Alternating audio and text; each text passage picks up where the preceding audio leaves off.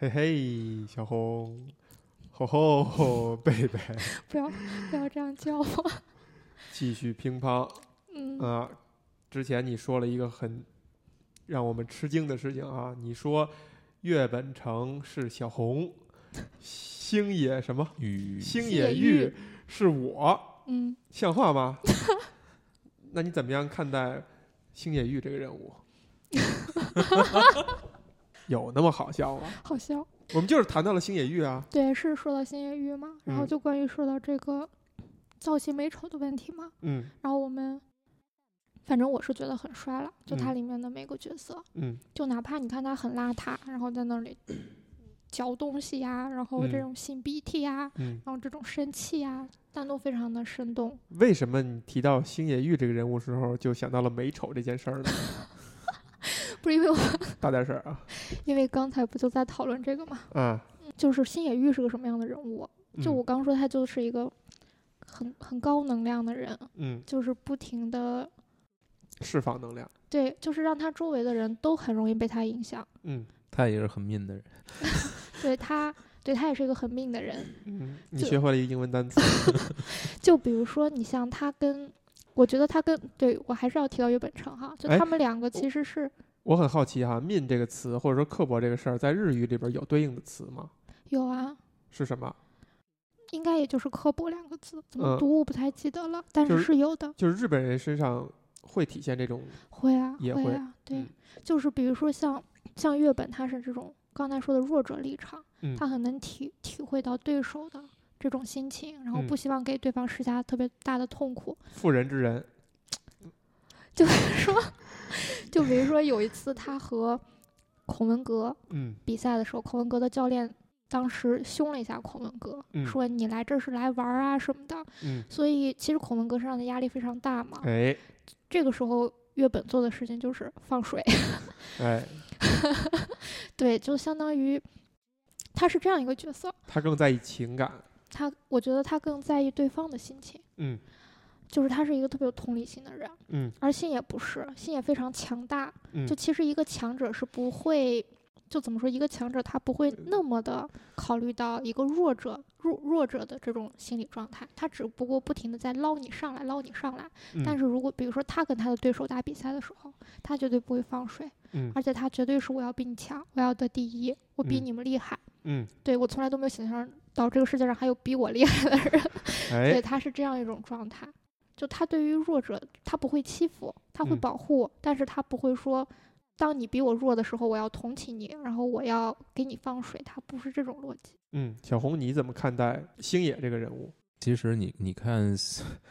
你突然被 Q 到，不知所措。其实有想说的，嗯，但是想说的并不是星野，你想说岳本吗？你不喜欢星野这个人物，我不是不喜欢，我是觉得你不想让这个人物成为你的英雄。嗯，他可能很难成为我的英雄。哎，为什么呢？就像刚才刚才贝贝说啊，贝贝说他觉得岳本成是一个特别会有同理心的人。嗯我觉得这种同理心可以从两方面看，嗯一方面他是嗯、呃他对弱者他是有这种所谓的近似于临终关怀的，就是你反正你要输了，我还是让给你吧，对吧？嗯嗯、但另一方面，这个这这个反过来可以跟可以证明他是一个极度傲慢的人。嗯他是知道明确的在展现出比对方强势、比对方能力高的情况之下，放手给别人的。你在说月本，我在说月本，嗯但是星野不会这么做。嗯星星野起码他是对对手是有一本一种尊重的，就是我释放出我全部的能力来跟你打。嗯那我比你强，我赢了赢得了你是这样。这个对于我觉得呃，虽然他虽然我们看漫画展现的这个星野玉，他是一个呃更希望把呃运动当成一个游戏，或者说更希望享受运动本身，而不是看结果这么一个人。嗯，但是他是一个很有竞赛精神的人，哎他是很尊重这项运动的。嗯但是月本是非常不尊重的，嗯对说不尊重，就是他就确实不仅是不尊重这项运动，他也不尊重，跟他他跟他打这项运动的对手。嗯，贝贝，你同意吗？我同意。你同意？嗯小红继续说，他不想，他不想接着说。所以他这种不尊重本身为什么呢？你再往深了挖，就是他对个这个运动和胜负都不在乎都没有什么兴趣。嗯，那可能他对什么事情也都没什么太大的兴趣。哎，但你说星野玉，我觉得他，你看他其实并不一定非要打乒乓的，嗯他在这个过程当中其实也想了很多其他的可能性，比如说他说要做要找一些更有冲劲儿的运动，嗯不，像乒乓这样的。这么娘娘们闷儿，他也想过说一直在屋子里打是不是不好，要找一个户外的，户外的运动来展现自己的这种这种能量。嗯，他这些所谓给自己列出的选择，你觉得他是源于什么？就这个人物为什么会这样去做？我觉得是逃避啊，逃避啊，是逃避，嗯，对逃避什么？乒乓，逃避失败。嗯，嗯，所以你从这个角度就就怎么解读了这个人物呢？我觉得新野玉，他，我觉得他是一个外，嗯不是就展现出来的能量非常强大，但嗯。他其实是一个能量，本质上是一个能量很弱的人，虚张声势，就相当于他会逃避失败，嗯。然后呢，就比如说他会在自己被别人打败的时候就放弃这项运动，嗯，然后就去这种胡吃海喝，嗯 然后把自己吃胖。这说明他是一个很在乎失败的人。嗯对，就是他逃他逃避这个东西，但是他之所以逃避这个东西，就是因为他太重视了。嗯然后他，你觉得他是重视失败，就是重视成败，还是重视成败背后的一些追根溯源的东西？我觉得就是自己有没有能量，有没有才能？对，是我觉得他重视后者。他重视自己有没有才能，他是以自己的才能为傲，他认为这个才嗯能是他立足在这个世界立足的根本。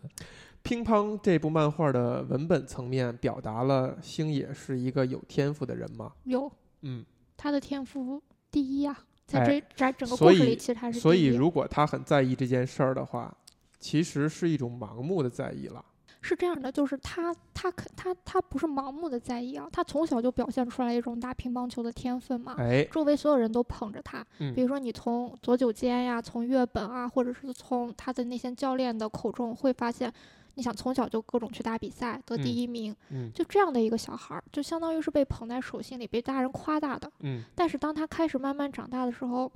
他就发现自己的趋于平凡，嗯然后周围的人。就比如说，类似于他在的那个学校，因为比较烂嘛，嗯，就是偏烂，然后几乎，而且就相当于他是那个学校 number one，所以他根嗯。本就不屑去参加社团活动，嗯，然后在在道场里就跟别人插科打诨，对，然后跟人戏戏弄对手。对，然后嗯。跟人赌钱、啊，赢了就叫我大哥，因为嗯。他就觉得自己已经他给他的感觉好像他已经到达巅峰了，嗯但其实后面当他在之后的比赛中，他发现他被打输了，就被人外孔文有人山革打输了，对，被那个他从小吊打的左九间也打输了之后，嗯他就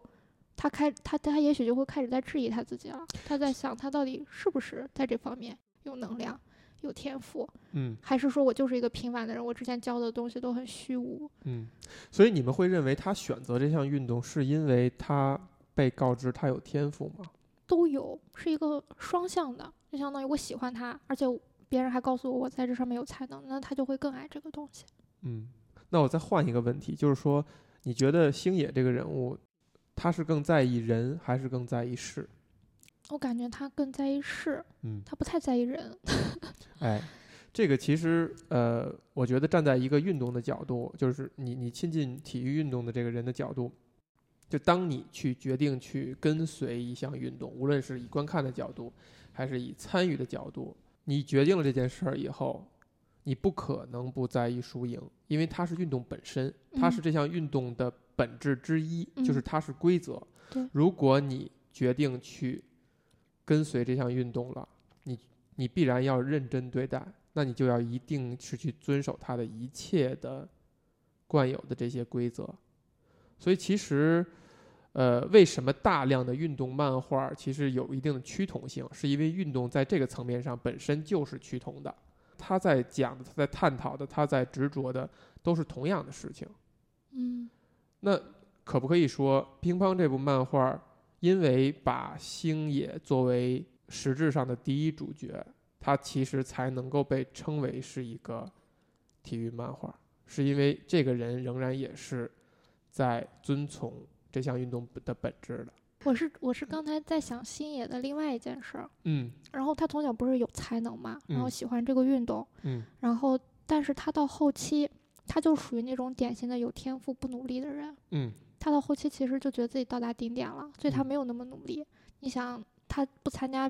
学校里的活动，嗯。然后在那个相当于在他那个田村婆婆的道场那儿，嗯。也是一个就在那里混着玩儿嘛。嗯他没有接受过正规的训练，嗯没有接受过一个专门的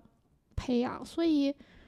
就算再有才能，嗯，也到头了。其嗯实对那个时候的他来说，所以他那个时候我觉得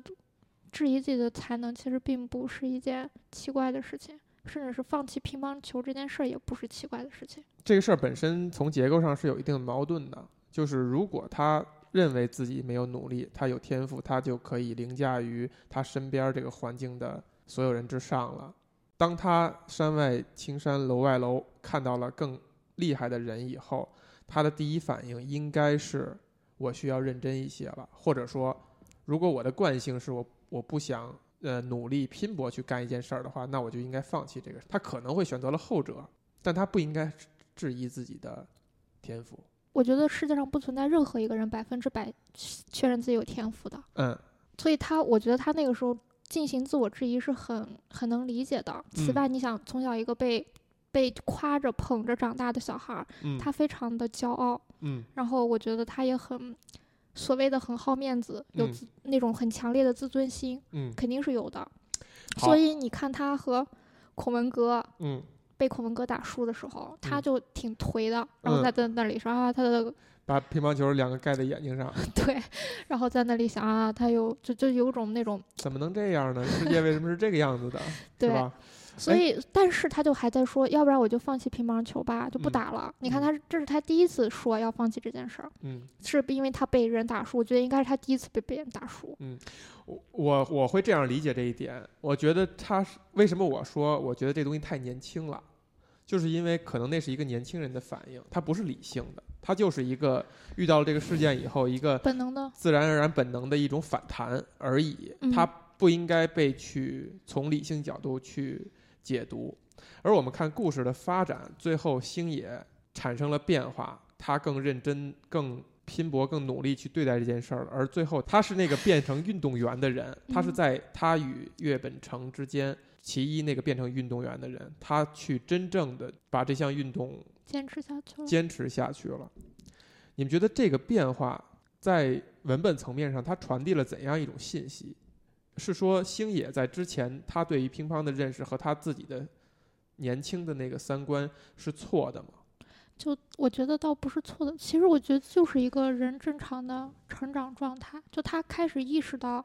自己对乒乓真正的感情是什么，就他之前一直都没有意识到自己对乒乓的感情。嗯之前可能就是单纯的玩乐，然后胜负，然后就赢了之后很开心啊，很爽啊，那种骄傲感和成就感。嗯但是输了之后就是一种本能的逃避，然后讨厌。我觉得非常重要的一点就是阿古玛这个角色，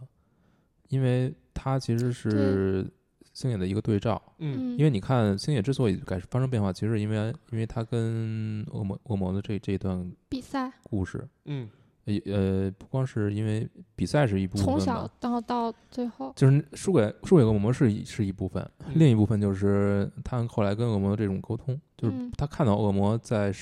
败给月本城之后，嗯，还在做各种各样的尝试，哎，还在想要去学削球，成为一个削球手。嗯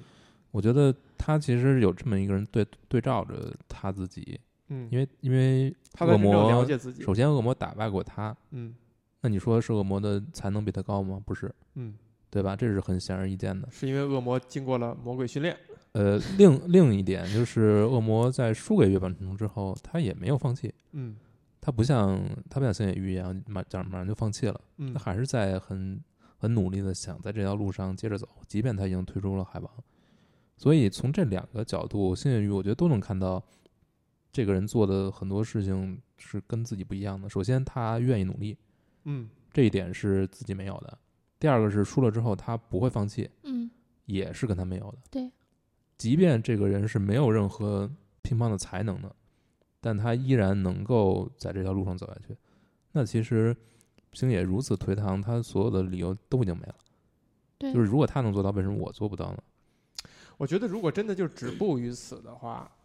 那就变得比比较浅，就是我们还是用那些很少年的东西，很少年的、很激昂那种价值观在撑着这个人物往前走，对吧？不要放弃，就失败了不要放弃，要努力。这就像我看到，就是网友在去解读或者在评价《乒乓》这部漫画的时候，是有那个就是参从小参加过专业乒乓球训练的人在谈，就是天赋与与努力的关系。就他觉得也是我在我的省队已经是打遍天下无敌手了，我也很努力，我每天都怎样怎样训练。但当我进入了就是全国这个范围之内，我看到那些人是我不可企及的高度。我才真正的去怀疑这件事儿，质疑这件事儿，然后就开始变颓废，也不好好训练，也不怎样怎样了。就这个才是运动最残酷、最可怕的那个地方。嗯乒乓这部漫画里没有讲这些东西，讲到了，我觉得他风间龙一呀、是是这样，但是他其实没有把它放在主角身上嘛，就是主角还是用一个天赋第一的人去去干，就是他本身带着这种极其强烈的浪漫主义，对就是与现实拉开了很大的一个距离。我不完全认同。就像你说的，你说我们就从最早的那个点来说，你说这是一个很年轻的东西，嗯就是我也不完全赞同，嗯。是因为第一就是佐久间和星野之间他们嗯。俩的那场戏，就其实漫画和动画处理方式不太一样，哎。但是其实核心是一样的。嗯。我比较喜欢动画的处理方式。嗯。当时星野就很颓废的状态嘛，然后嗯。留着长头发，吃很胖，然后站在那儿，嗯。而。而佐久我都没认出来他。对，而阿库玛就不停的在给他说，就说我很我很羡慕你，嗯就是你不能荒废自己的才能，然后我一直都在学习你、模仿你，希望成为你这样。嗯。然后他就觉得我这么努力想得到的东西嗯。都没有得到，但你有，你却不珍惜它。嗯。然后星野其实没有正面回答他的问题，星野就说啊，我就一直觉得嗯，这个世界上都没有比我还厉害的人，嗯。然后我一直都觉得我只要闭着眼睛就能接到球，我跳起来就能碰到月亮，嗯，就是一个非常对很浪漫的一个一个人。然后嗯后面他就跳到河里去了，对吧？然后其实，在他跳到河里去之前，就是在恶魔嗯说这段话的时候啊，我不知道你们有没有注意几个路人。然后有几个路人回头对他俩说：“哟，真是年轻人，这么青春。你看看，” 然后，所以恶魔的脸就红了一瞬一秒钟，哎，然后就接着表白。嗯，就其实是什么？就其实我觉得 宋头牌像话，差不多，自我剖析是吧？对，然后自我表达，对，就相当于宋母娘这时候她就其实是站在了一个第三者的立场，嗯，借路人的口说出来了这哎两个少年之间的关系。没错儿，所以我觉得不光是这一点，嗯。像你刚才说的，你觉呃，你觉得这个漫画没有把这个摆在明面上，嗯。我觉得其实不是这样，嗯。它有很多很多很多部分都在谈，嗯。包括除了，甚至是除了两个最重要的主角之外的所有人都在谈这一点。你看孔文革，嗯孔文哥，孔文哥就是一个大一号的恶魔，嗯封建龙一就是更大一号的恶魔，他们两个都是就是在故事的最后会意识到自己的才能是不及别人的，不管这个有才能的人，才能比他们强的人是主角还是另外一个人嗯都没有关系，结果都是就是这个这个才能上的差距是努力无法去弥补的，哎，除非像呃星野玉这样，他自己不去做任何事情，放逐自己，对，但不是所有人都是这样的。嗯，所以你看，孔文革他是明显能意识到自己，就认命了，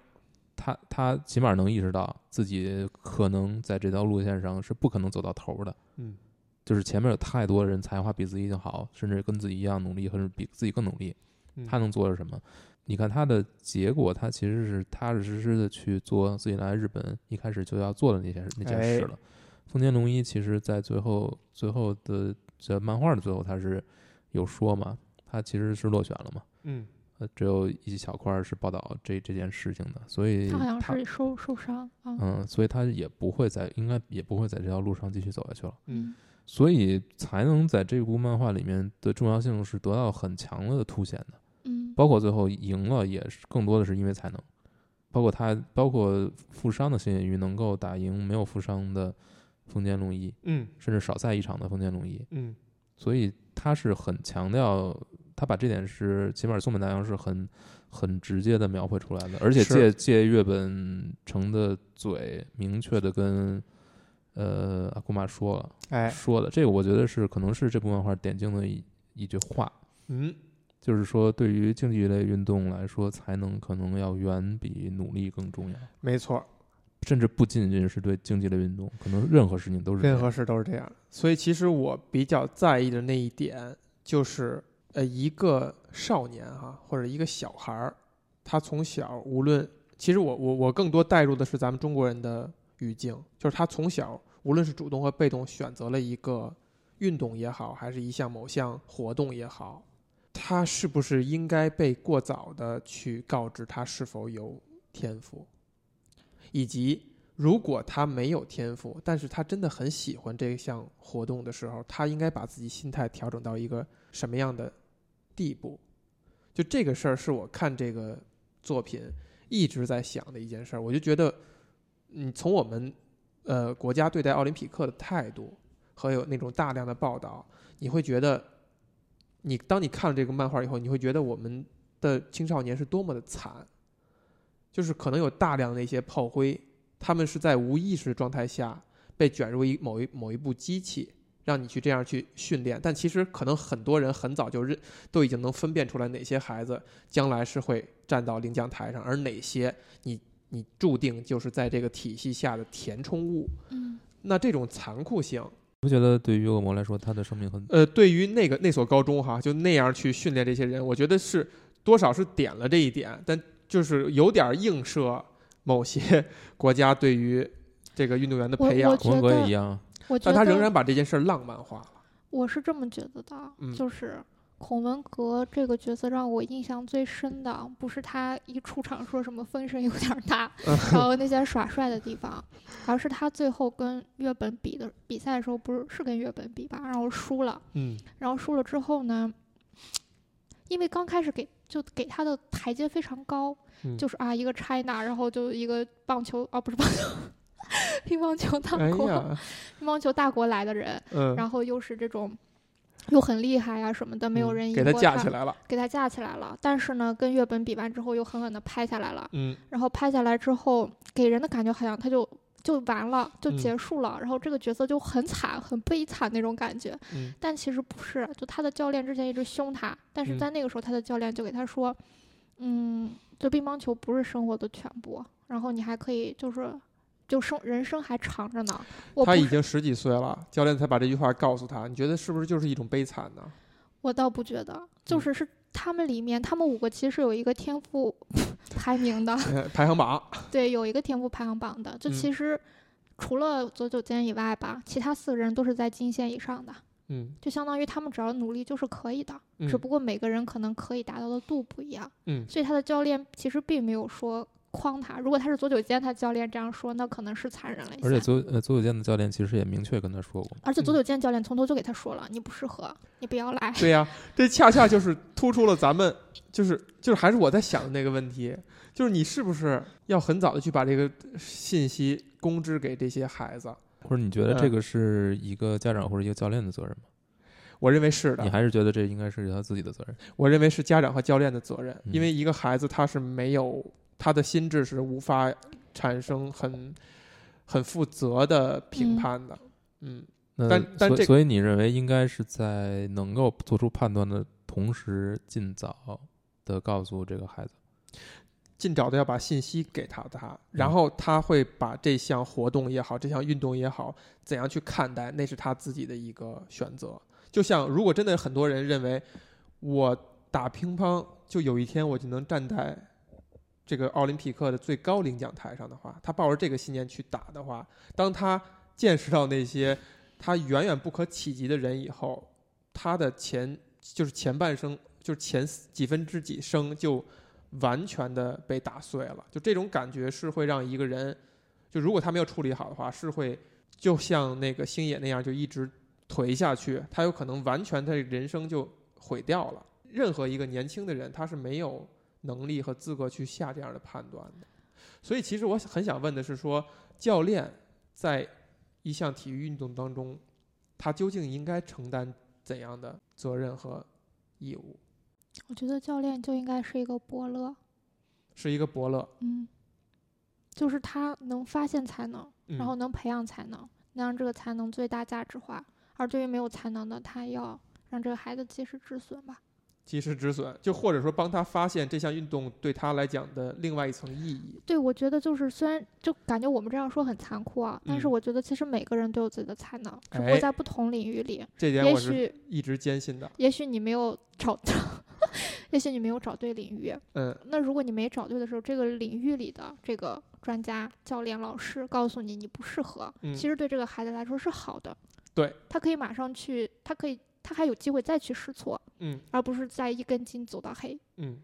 我们看呃乒乓这部漫画里边哈，它出现了三个教练，嗯，一个老头儿，叫什么？老太太，叫？还有一个孔文革那个会说中文的教练，是这三个吗？叫什么？呃呃，就我觉得比较明显的是这三个教练哈，这三个教练有什么怎样的侧重点，以及他身上会让人会吸引人的是是什么？我们先说那个老头儿叫什么？小权杖。小权杖，是一个小的权杖，是吧？这个小权杖，我觉得他其实挺冷血的。哎，就虽然我我是真的这么觉得的，嗯因为你看啊，就是虽然他年轻的时候打比赛，然后给他的好朋友放水了，感觉好像是一个很怎么说，就是一个很很温柔啊，或很为朋友体谅的人。嗯但刚才小红也说了，但其实放水这件事情本身就是对于比赛和对手的不尊重，嗯而被他放水的这个人也可能也会被他误导。嗯，比如说啊，我赢你了，也许我有才能，但其实并不是如此。他他的他虽然赢你这一场，但是他之后的比赛，他之后的运动生涯，并也许会就因为赢了你这一场，然后彻底的哎，给坏掉，也是，有可能的。嗯所以之后你看他老了，然后在这个偏偏刚嗯是偏来偏赖学校里当教练，你看啊，他就一门心思的只盯着月本，嗯他发现月本有才能，那当然这是他自己运动上的一种天赋，他能发现。嗯，但是他对那些没才能的学生呢，完全不闻不问，完全不闻不问。嗯，那那些学生都 一天在自娱自乐，自己打，然后直到，尤其是到后期，更更加的如此。就他嗯的眼里只有月本一个人，嗯然后其他的人几乎就都是跑回，就嗯都是衬托。嗯，所以就是，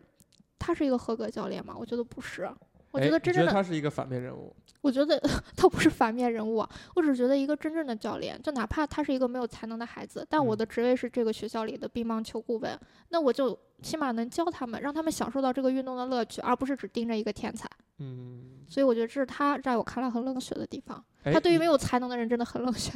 你这个角度会不会有你个人某些代入呢？好吧，暂且放过你啊。小红，你觉得呢？你觉得这个小权杖，你觉得他真的有辨别才能的能力吗？比如说你想说星野是吗？主要是星野那时候太太颓了。还是说其实他讲的是不同维度的事情？就是这个人他可能觉得他应该孤注一掷，一将功成万骨枯，就是我选了这么一个人了，其他人就看不见了。我不嗯管这个人愿意不愿意打，以及他对乒乓球的定位，以及他的初首心首是什么？不是首先啊，漫画里没有说他不管其他的人，只哎呦只是，说你们俩掐，只只是说有不同的训练计划，嗯而且这些这些呃其他的队员他自己也有说过，说以高中联赛为目标的人和我们这些以打发时间来哎的人是就是自然是不一样的，嗯。而且他自己也说过，他其实，在星野对那个岳本成对大田发火的时候，嗯。他也有给大田来做一些解释，嗯就是为什么说还没有换到球。嗯所以，呃，我觉得这很多东西可能是因为他不表了，嗯就是没有没有没有空间的展现，而这些东西也不重要。嗯嗯、至于你说的冷血不冷血，这个说白了就是就是竞技体育就是这样，运动的本身，嗯运动本身就是这样。嗯他他是他明白这项运动到底是什么，他也经受过这个运动本身的给他造成这些伤害，嗯所以我觉得这可能不是这个漫画想要表达的一个重点。对对，但很但我觉得很有意思的一点就是为什么他没有去管星野玉，这个我没有想太没有想太明白啊。嗯就是他难道看不出来他的天资吗？嗯为什么只有田村能看出来呢？嗯这个很有意思，为什么从头到尾没有？他一直就是这个，其实是呃，有可能就是就是松本大洋用来迷惑读者的一点，哎嗯，你从场外信息的角度去解读这个事儿，我觉得这个这是一个可能是很重要的一个要素。我觉得咱们不要放弃从从那个作品本身的角度去解读哈。其实我我们可以关注一下，把岳本成跟小泉教练在人物性格上做一个对比，就是他选择了这个人，也许不光是因为他的天赋，而是因反而是因为在他文本层面，他表达这个小泉这个教练不在乎的那些运动以外的事情。就是小泉选择了岳本，嗯也许不是因为运运动层面和天赋层面所下的决定，而是因为这个人在性格和人格层面的某些特质，让他导致他去选择了这个人。因为呃，对，如果说一定要硬这么理解，哎，也不行，也不行。如果硬这么理解，嗯我只能说哈，嗯就星星野和月本他俩比起来啊，嗯就是如果是从一个年长者的角度看，嗯，其实星野是一个更不容易让人操心的人，哎，而月本是一个更容易让人操心的人。你是，所以嗯他呃，就是从小泉的角度来看，他是觉得月本这个才能有可能会被磨灭，就是有可能会让自己因为他自己的事儿，因为他不没有胜负心，所以他被埋没了，嗯或者就是浪费了。嗯非常有但，是他觉得星野玉自己不会，嗯，他自己就能起来，或者是或者是那段时间星野确实没有展现没有出现，没有展现出来自己的什么，就是星那野其实就白说了。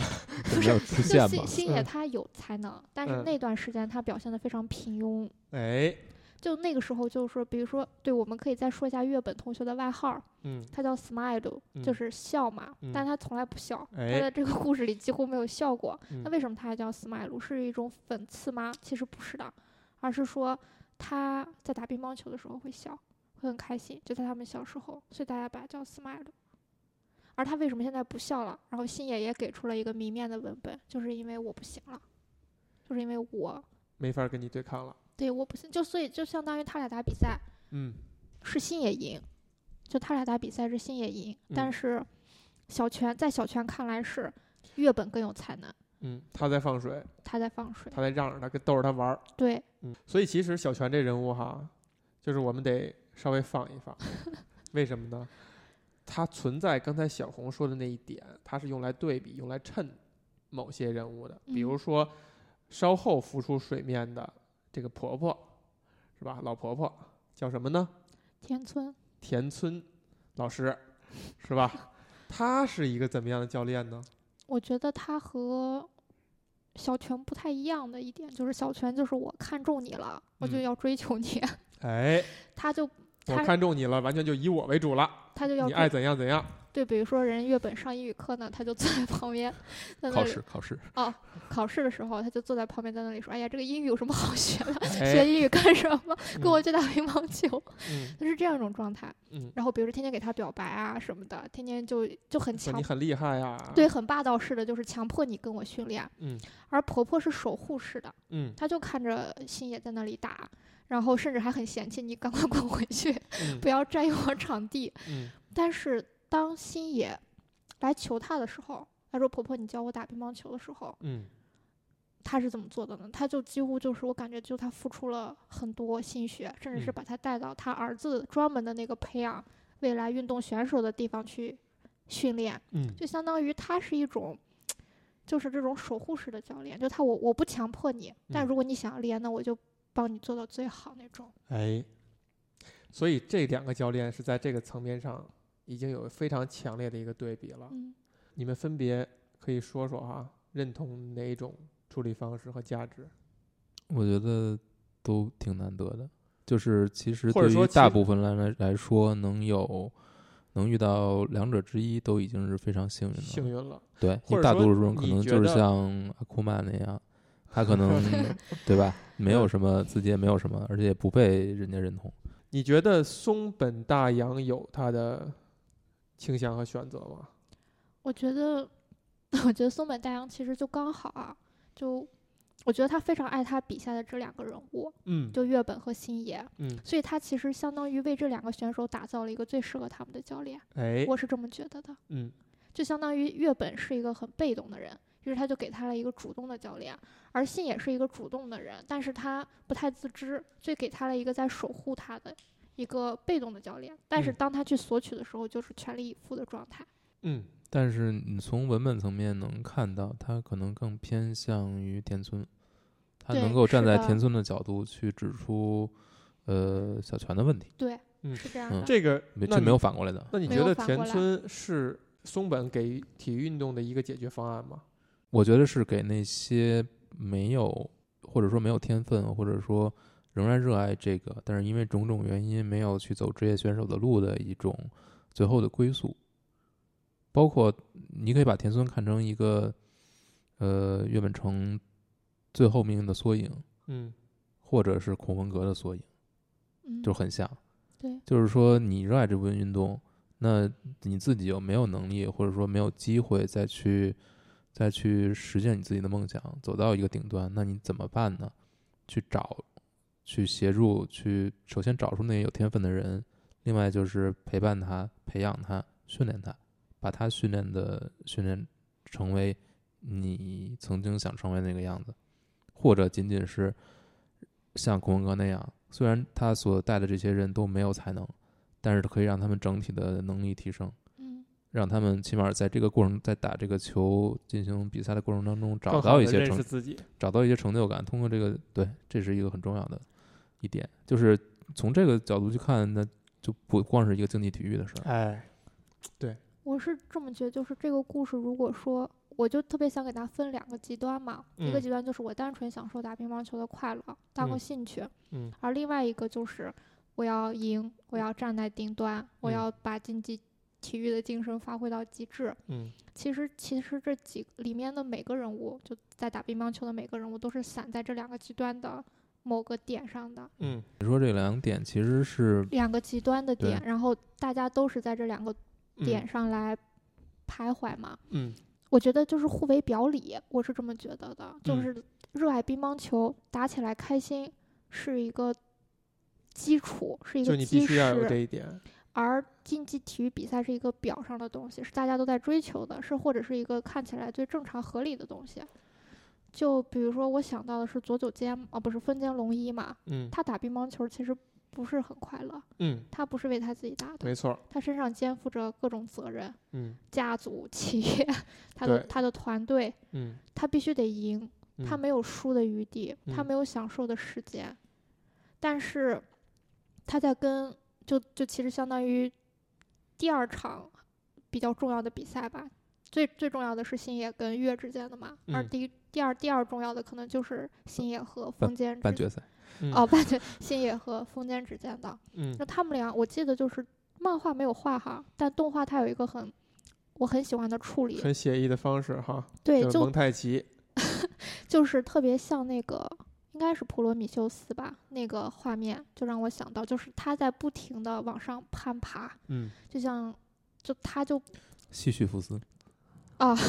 是普罗米修斯还是西西弗斯，我不太记得了。西西弗斯推石头，他还没推石头。哦，对嗯对对，就是那个山非常非常高，嗯然后他就不停的在往上爬，往嗯上爬，就他爬的每一步都很用力、很认真、很辛苦。而星野是个什么状态？星野就是一只鸟，就在那里飞，很轻快，但永远比他嗯飞得高。嗯就他们俩的比赛是这种这种写意的状态，嗯，他就用这种方式去解读了两个人对乒乓球以及他们在打乒乓球这个过程中的状态，嗯以及天赋的意义。也也有这个层面。嗯所以就是他让，相当于我觉得星野就是用这种方式让丰田龙一意识到嗯，打乒乓你需要球喜爱。对那那打乒乓球的乐趣，然后你需要意识到，还有包括就是我让你输一次，嗯，就一个一直赢的人嗯总是找不到 输的机会，嗯，而且甚至是惧怕输。嗯这其实不正常的。就我嗯让你输一回，其实他也可以以这个为契机去重新思考自己之后的选手生涯。我是觉得，我就你的说两点啊。第一点，我觉得没有输赢的比赛是不可能有乐趣的。嗯嗯就是我们刚才说了很多什么乒乓球纯粹的乐趣，嗯乒乒乓球这个运动之所以得以成立，就是因为有有输赢，嗯没有输赢它是也不会有乐趣的，嗯这是第一点。就是所谓的互为表里，可能有更多的是这这层意思。嗯、对、嗯但是，一旦把一旦他没有输赢了，他就没有乐趣了，对，嗯就像封建一样，因为，他已经没有输赢了，哎，他就彻底失去乐趣了。他只有赢，他就没有乐趣了。嗯，是的，所以就是你要说第二点是什么？忘了说完了，就是封建嘛。啊。对啊，孔文革那个教练有没有什么值得探讨的地方？孔文革的教练，我嗯觉得有啊，嗯，孔文革的教练又起到了一个什么样的角色？太假了，怎么能这么假？是不是？你看，所有好的节目都是这样剪出来的，你知道吗？这说，哎，有没有可说？有可说啊。孔文革的教练，你觉得在这两个呃被着重描写教练当中，又起到了一个什么样的作用？我觉得孔文革的教练就。因为我对他倒没有特别多感觉哈，但嗯只是一个直观的感觉，就是他让我一下看到了 China，太惨了。就一下让我看到了一个中国选手的命运。嗯就比如说像日本，因为他们都是高中生嘛，也嗯不是也不是说未来真的就想要去干什么。嗯但孔文革不是，孔文革是一个想要去国家队的人，嗯就是那样子的一个教练和他的选手之间的关系，嗯，就在我看来，我感我刚开始觉得是没有温度的，是没有温度。是很残忍的，就嗯。是一种你就得把比赛打好，然后我就跟你就事论事的去做一些，就我俩好像就就特公事事公事公办，的感觉，没有情感。对，而嗯且就是你你打得好我就表扬你，你打得不好我就批评你，然后你动作不对我就指导你，仅嗯此而已，嗯，就跟。小泉和田村那种这样不好吗？是完全不一样，不是不是不好，是嗯。让我觉得我突然意识到教练就可能就是这样的，现嗯实生活中的教练可能就是这样的，嗯。甚至是中国的教练可能就是这样的。呃，直到孔文革输了那场比赛，然后他嗯的教练给他说了那番话，嗯。我不是站在一个教练的身份，站在一个朋友的身份跟你说，嗯。就人生还很长，你能嗯做的事情还很多嗯。的时候，我就突然觉得就，我觉得这个人物对我来说可能就更真实了。哎，这一点特别好，就是其实这三个教练，呃，我都产生过这样的感觉，就是说，就是我们人之所以是人，不是机器哈。你看体育运动，我们就做几个机器人儿让他们比，看谁这机器人儿做得好，省电节能，然后它润滑比较好，它能够完成极限动作，不好吗？为什么人来比呢？嗯、可能就是首先运动这个事儿的词根是 game，就我们现在说的 game 其实是 video game。video game 就是嗯电子游戏。其实我们我们现在说的，呃，通常语境下谈的游戏其实是电子游戏，而广义的游戏是这种呃物理层面的，是身体层面的。那我们人类需要这样的活动，它某种意义上不是这么冷冰冰，它承承载了非常多的情感。就这三个教练，其实在某种层面上都表现了、表达了人和情感的一面。就是小泉，你用英语课那个例子非常的生动。就是当他发现他他把自己当做一个伯乐，他发现了一块璞玉的时候，他的那种兴奋感啊，那么大岁数了，那种把自己又还原成一个小孩儿一样的那种无所不用其极的想要去打磨这块玉的那种那种欣喜感，是只有人类能产生的那种情感。他的那种情感是非常的真实的。然后你说的那个婆婆，她的守护就是她是很温润的方式，就是你来找我，你首先要有这个动力。她更在意这个，就是我给不了你这个动力，嗯只有你自己主动了。嗯哎，就像你刚才解读的，他是专门配给星野这种很外在化、嗯很有自我动力、很有自我能量的对人，的。然然后你看小泉，就是一旦越一旦一旦那个出问越越对成，哎，越越越本城越本城一旦月本城出了问题，比如嗯说他暴走了，嗯比如 比如说怎么着了，嗯嗯呃，他所做的事或者说不不出现，其实他所做的事情就是按照自己的既定的这种规矩去继续做。如果嗯他不来，就自己练；嗯如果自己自己也不练，呃如呃如果他始终不回来，就可能要等一天嗯，这样。呃，我觉得最后他是靠这个打动岳本成的。哎，呃，就是说他说了很很很说两回的那个那句话嘛，就是说好教练是因为有运动员存在，他才能叫教练的。嗯所以最后那个谁喊他一句那个 “Yes, 哎 yes, my coach” 嘛，哎对吧？我觉得那个其实挺打动人的。对嗯，包括又说到孔文革的教练，其实前一段给你的印象就是他们是一种冷冰冰的关系，他们好像在丑化 China，但关键时刻教练需要这样站出来去产生这样一种表达，而就是也是在呼应这一点，就是我们人来从事这项运动，它必然会带着人情味儿。我当时想到就是田村当时给小泉说过一一些话，就当时嗯。好像月本抱走了，然后不来训练什么的，哎，但是田村就给他说你要关心他，嗯。找他，就是教练不只是教他这个技技能的人，嗯。就潜台词可能是他也要去教他很多别的东西，嗯，甚至是在我看来，也许是要去引导他的人生，告诉他怎么做人，告诉他用什么态度去面对这项运动。哎，我觉得这些都很重要。我觉得孔文革的教练可能在那个那场戏里是有也是要点这一点的。对告诉他你要怎么去面对这个东西。嗯，这就看这就像之前那个小红总结的哈，就这个东西不光是运动本身了，而是就是我们人类这项物种哈，它在各个方面上的那种传承，就是呃，在某一个每一个领域都会有这样一种老与新的关系，以及它自然而然的变化。就是你曾经是这项领域的竞争者和和和先锋，然后当你不再能站在前排了以后，你所要起到的作用就是让之后的人站得更高，就是把人类从运动角度把人类的记录再提到更更高。运动这件事情，我觉得它是人类在挑战自己身体极限的，或者是在挑战自己能做到什么的嗯一个外在的表现形式。嗯就相当于人总要散发能量嘛，有一些人会用这种方式去散散发自己的能量，嗯来去挑战自己能做到什么程度，嗯展现自己的价值或者是意义。嗯但是就是，而且除了这一层面以外，另外一个层面就是运动的时候人真的很开心，就动完身体之后真的非常舒服。这你都知道，你一个不运动的人，我偶尔也动一下吧。偶尔也动一下。对，是，所以就是我觉得，呃对，而这种开心其实对机器人是没用的你。为什么老要提机器人？就哎，真的就是这一点，就是为什么不这个点要展开就太太宽泛了。比如说，我们现在某些运动在更改规则，在更改裁判规则，就会引入电子电子机构、电子设备来去帮着去裁决。这个其实在我我个人是很反对的。我觉得它运动这个创造本身就是人来解决所有对，就解决所有事情。你引入机器人，那我们为什么这个人就安上一个假腿、假胳膊，或者整个这个人就变成假的，就变成机器就完了吗？啊，对，但它也是反映人类活动的一是反映部分，。但是嗯这个节这个对比赛就不公平。是对，没错没错，这就是它是一个复杂的问题，它不是一个单纯的就能够评判的问题，因为我们现在竞技体育还有它是大量的商业因素在，它牵扯到各方面的利益，它已经不是 game 本身了，它不是一个 game 了，它已经变成变了样了，所以它会引入各种各样的东西啊。这个东西我觉得有点扯的有点我觉得远没嗯没有啊，就是你看岳本成被也被人叫做机器人嘛，哎，而且他也在打球的过程中，他体会不到快乐，体会这体会不到他基本。就是他他的快乐来源于跟不不不，我觉得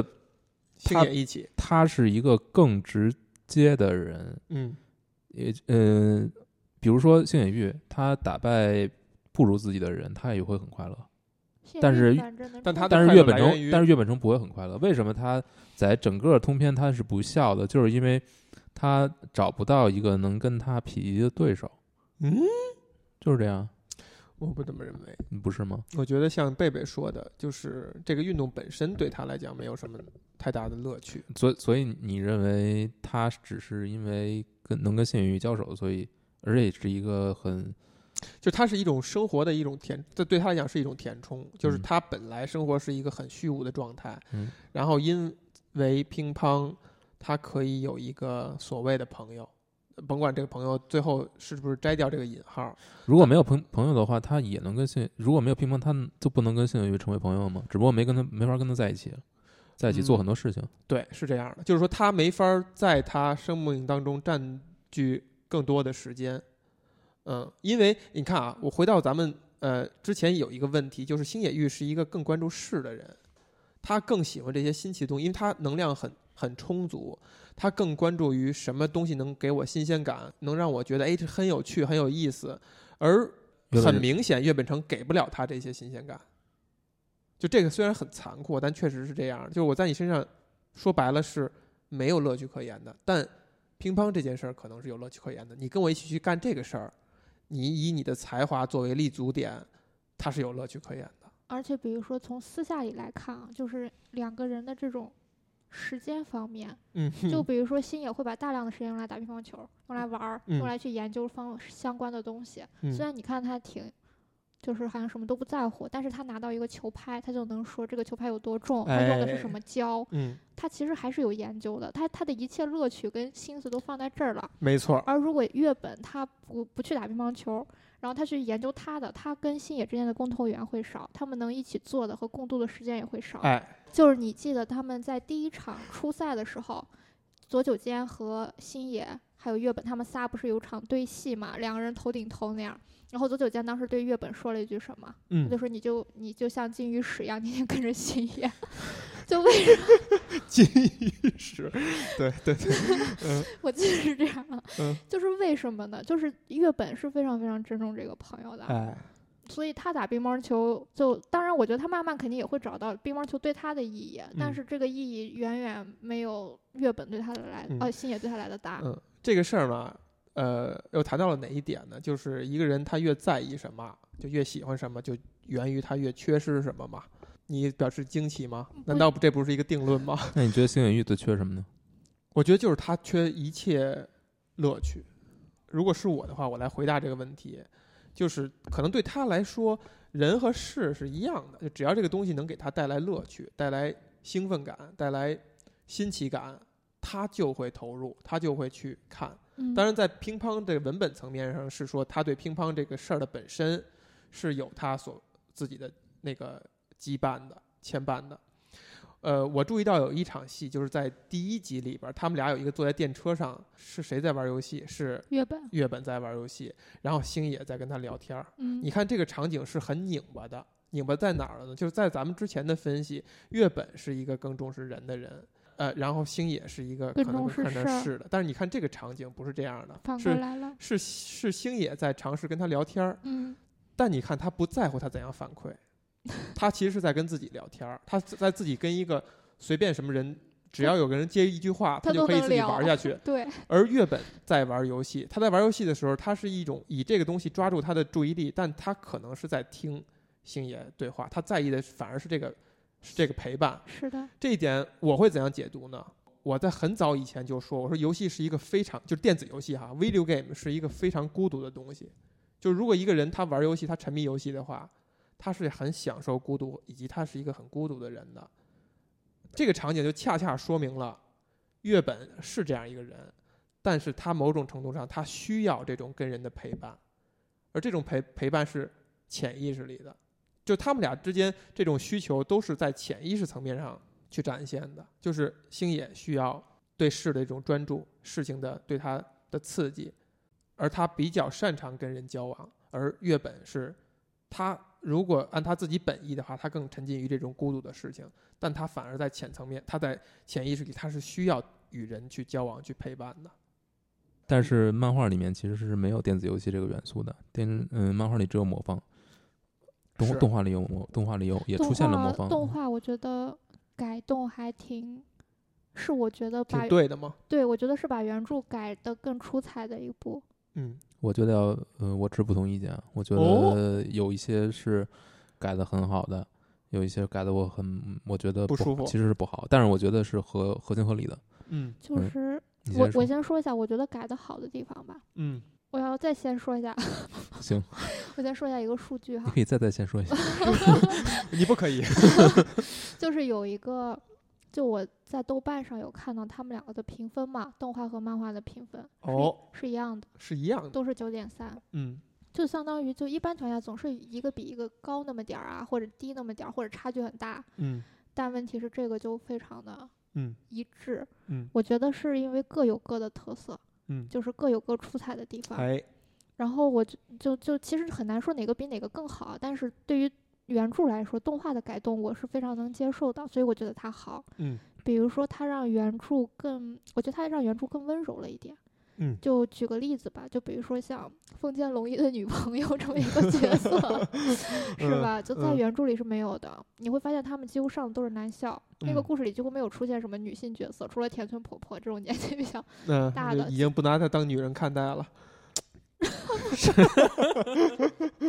嗯就几乎没有出现女性角色，嗯都是男孩子，一就清一色的，嗯。然后几个学校之间啊，教练啊，都都是这样。嗯。但是在动画里，他出现了风间龙一的女朋友这样一个角色，嗯。就是而且这个女孩的戏份还挺多，而且这个女孩其实相当于从侧面把风间龙一这个角色给点的更火了，哎，我是这么觉得的。嗯就是比如说出来约会就不出去，然后就在那里练习，然后两个人之间的这种关系，还有包括这个女孩儿和她爸爸之间的这种对话来说，嗯丰间龙一的处境，嗯就我觉得这处理的比直接去展现丰间龙一这个人，在我看来更能更抓心。但你不觉得这个女孩的设计很符号化吗？嗯，这个女孩的设计之所以这么符号化，是因为我觉得设计这个女孩的都是男人。无无力反驳，确实无力反驳。对，是嗯因为她，所以就它太功能性了，对是的，这个可能在你你看你怎么解读啊？一个是说它为动画增加了一抹色彩，你觉得它很特殊，嗯然后你觉得这个这个这个方式挺有意思的，你会愿意去琢磨，但是你又发现它其实很符号化、很功能性。那也就是说，其实松本大洋是更更不在意这些的，他不不在意你需不需要一个功能的角色让这个人物更这个这个角色是我，就我觉得这个作品里特别不喜欢，就是动画版我特别不喜欢的。你瞧瞧，小红喜呃欢女人，嗯 小红我知道，你接着不是我说我我我觉得是什么呢？不是说不是说因为出有什么角色，我觉得他不应该存在，嗯而是我觉得对他的处理很多地方是打扰，就是让就是给整部作品都都打扰节奏了，都都带来一些负很很负面的东西，嗯。比如说呃围绕这个女人展开的所有这些小情节，比如说对里边的另外一个人，哎，那个那个情节就非常就是非常生硬，而且我觉得没有什么逻辑，其实。嗯。呃，然后包括他父亲的强行把他父亲跟蝴蝶杖之间这些事情搅在一起，嗯就是我觉得所有东西都在削弱丰间这个角色，啊，尤其是你看漫画处理非常干净利落，就是而且他漫画里面对于丰间龙一他的痛苦到底是什么，其实没有给定论的嗯。他对佐久间说的和他对真田说的是两种完全不一样的说法。嗯一种他说打球是为了自己，一种说是为了队伍，但两个人都不信他说的话。嗯那他到底痛苦是什么呢？嗯其实漫画没有说的特别清楚，嗯你可以自己去理解。但是在，我觉得在在动画里的处理就太太着实了。嗯，我觉得就比较失去了一种模糊特别不是不也不是不是那种模糊啊，我觉得嗯。是特别的，因为他因为他的痛苦是很是很复复杂很抽象层面的痛苦，你不能把它放到一个特别实的，就是说因为家族需要我，因为啊。父亲早因为某种原因死了这种，我觉得就是跟这个跟这个作品没什么关系，跟其嗯他作其他人这个作品中其他角色都没什么关系，跟乒乓也没什么关系。他动画版还加了一个人物，嗯就是孔文哥的妈妈，哎，也是一个女性角色。我就觉得加的很好，你觉得这个加的好？我就觉得加的很好。为什么？好？我觉得首先他没有慢生之节，嗯，他后跟后面所有的他培养的这些队员跟他之间的嗯关系，强化了，他是把这个过渡交代出来了，而之前是没有的，嗯之前是很很生的。嗯但是因为这个这个角色的加入，一方面是把他的个人的背景丰富了，然后另一方面也会把也会把他跟这个学学生他的学生之间的这个变动的过程表现出来，而且最重要的是这个角色你一看你就觉得你就知道他是就是中国的这种妈妈的样子，但是是一种很正面的方式去描写的，是，嗯，但我觉得就是他很真实。而且他是，哎，我为什么要说但是是一种很正面的？就是就是他能够跟孔文革的身世背景和他整个这个思路能连起来，就必然哎会有这么一个角色，你觉得很真实，他他在那儿一点都不突兀。那我还要再说一个角色，嗯嗯，江上，你们俩谁记得他？哦我就是那个就是去海边儿去山上那个人，我特别喜欢这一段就是在动画在漫画里，江上就是被月本秒了之后就不再出现了，嗯。就去海边了。但是在动嗯。但在动画里，他贯穿了全集。嗯。我就我觉得非常就是处理的有温度，处理的处理的非常好，就是他这个找到重新找到自己喜欢乒乓的这个这理由个这个理由，这个整个寻觅过程，我觉得就是嗯，也能跟另外几个人形成一种对照，就是他会去旅行，他会去过各种各样的生活，包括他接受采访什么的，你你看他是败给了岳本成，嗯，而且是很惨败之后走的。嗯你说他回来是因为岳本成呃拿了，就是基本能就是嗯，就是就是说我输给了一个王者，所以我回来了。所以我回来了，还是因为他就是喜欢乒乓的。喜欢乒乓，他说了吗。对，他他说了，对，嗯，嗯。但是不是这样的？但是我最打动我的一点就是，他去当时看海，他看不是他看着他回来之后看着那个嗯比赛，然后在那里哭，嗯就说对不起，我就一直没有意识到你对我的重要性，然后但我现在回来了，我再也不会离开你了。嗯那就感觉就不像是对一个乒乓球、对一个运动说的，像是在对一个人表白。我就一直以来都认为，就是人和事儿是同样的东西，就同一个对象嘛。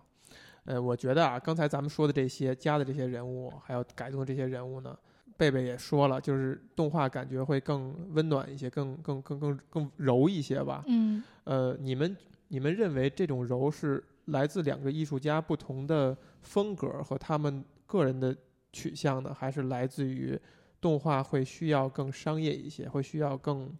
它它的商业压面临的商业压力会更大一些？我觉得起码那个嗯女朋友的角色肯定是为了拉为商业的了填戏加进去的，这嗯这个占了挺大的篇幅的。而不是因为艺术家的选择。嗯，我觉得我觉得是它很难那么割裂，嗯因为你动动画哦不是漫画改成动画，嗯，本身它其实就是有一些情再创作节没有办法嗯写的那么好的，嗯你要有一些再创作。包括佐久间跟呃青野玉之间的那一段儿，其实之前他跳河在漫画里面是没是有没有佐久间的，对，他就是另外一个路人。是跟一个路人，然后他嗯跳的河，嗯 但是在动画里他就其实他把这个情节就更简练了，更凝凝我觉得结了其实处理的更好。对，嗯，这个让我回想到哈，安达充的 安达充的 Touch 的漫画跟动画也有一个明显的差别，就是动画也把一些配角的戏份增加了，以及让他们更立体、更丰富了。我后来的感觉是说，因为 Touch 是安达充的成名作，他在创作 Touch 的过程当中，他自己的变化很大，他前后是有一些，无论是画风还是它的细腻程度是有明显的变化的。而成名以后，把 Touch 改成动画以后，它其实是更延续呃安达充成熟以后的那个感觉，然后让这个动画特别的好。就是说，它真的是可能比漫画要更在各种层面上更高一些。那乒乓是不是有这样的一个感觉？有，就是你想作品是九六年到九七年嘛，动嗯画是一四年，嗯你就想时隔挺久的了。之前松本大洋的作品也被改编成过一些动画或电影，嗯。但是松本好像他接受采访的时候说，那些人都不来找他，就嗯。自个儿就捣鼓去了，嗯，然后他就觉得自己没什么用。但是改乒乓的时候，这个汤浅他们有一个共同创作的对汤浅证明就来找他了，就说你看，就时隔这么久再看这部作品，其实嗯肯定还是有瑕疵的，就没有一个完美的。嗯那我们怎么才能把它变得更好，且更符合动画？就把自己很多的想法，包括改动，都逐一的去找松本大洋哎，真是个伟大的人。商榷。而且他，比如说他还会问松本大洋一些问题，比如说，哎，为什么佐久间会这么想呢？哎，嗯为什么丰田龙一要说这句话呢？就是嗯他用这种东西去解构，然后理解，再嗯创作。所以我觉得动画改得好是理所应当的，就当嗯之无愧嘛，因为嗯他用这。这么下功夫去做它，而不是就靠着自己的脑洞就硬塞一个人。就关于女朋友这件事啊，我的 我一定可以接过去吗？你们俩别到时候争执起来，没法结尾了啊！具体的情节特别细节的我不太记得了，但是比如说我从一个女生的角度，然后去看这个角色，虽然她很功能化吧，但是这个女孩子的性格非常讨人喜欢，嗯就她也没有说一个非常就是特别片儿的一个人，他还是挺立体的，就是他能，比如说喜欢一个男孩子的那种小心思，嗯还有包括就是对他的那种担心，然后甚至是约约他约会出来，但是他没有出来，最后又把短信删掉，然后还自己嗯幻想了他约会出来的场景。哎，就这些东西，其实我觉得就是从女生的角度来看，嗯嗯，我会觉得就是。就会让我觉得整个漫画更温柔，就也许他会有一点点就那个比较的画蛇添足吧，但是就是看漫画，因为真的都是一一水的男孩子嘛，就男孩子之间的这种嗯这种就他们之间的这种较量，他们的友情，他们的青春，就是女生其实也可以 get 到点，嗯，但是但是如果有但女人之间只有攀比和嫉妒。说什么？呢，但是吧所以你看，他描写的也是女人对男人的感情吗？我要疯了我。但是吧，就是嗯比如说，我记得很就我不知道为什么，就比如说我看那个也是动画嘛，我不知道漫画里有没有忘了，好像就是小泉，然后问月本说。呃，就意思就是说是是好像是圣诞节还是情人节，说你要不要跟女朋友出去玩儿？他说没有女朋友什么，他就是，哦，没有那这局，嗯然后他说你有没有就是类似于就是要找一个。要不要去约会啊，或者是嗯对这个东西感不感兴趣啊，什么嗯恋爱什么的。然后嗯月本就说不感兴趣，嗯，就就像小红一样。就是看漫画的时候，他没有这些，好像是没有吧？漫画漫画没有这些细节，没有这些细节，然后在动画里他有这些细节。其实就是如果是一个女生去看的话，她可能就会想，如果月本和月本谈恋爱会是一种什么感觉，哎，不是一或者一堆女生说过嘛，在那里面一堆看他比赛的人，看哦他跟库文哥比对赛之后的对对对人，有对那么一一一下儿，对嗯核心就是这个时候就是他可能不单纯的就是一个角色了，哎，就对你来说，你可能就会用这种角度去看他，有意思，就哎那，种帅的感觉就又别有风味了。哎，挺有意思的。哎，是不是说动画 对于引入了我来说是这样。动画嗯引入了一个维度，就是让女性观众去思考，我到底喜欢哪一个角色成为我的男朋友，或者说跟他们交往会是什么样的感觉？我反正我是会这样想，我会嗯觉得很有趣。那你希望成为谁的女朋友呢？这不就是一开始说的很难很难很取舍很难吗？取舍呀，这就是我为什么会说很这么长时间，我都没有 get 到。那也就那其实这这就可以推而广之，是你更希望成为小红的女朋友，还是更希望成为 小绿的女朋友？这段我看我剪不剪啊？剪掉。这你来回答一下这个问题。不能回答，没有办法回答。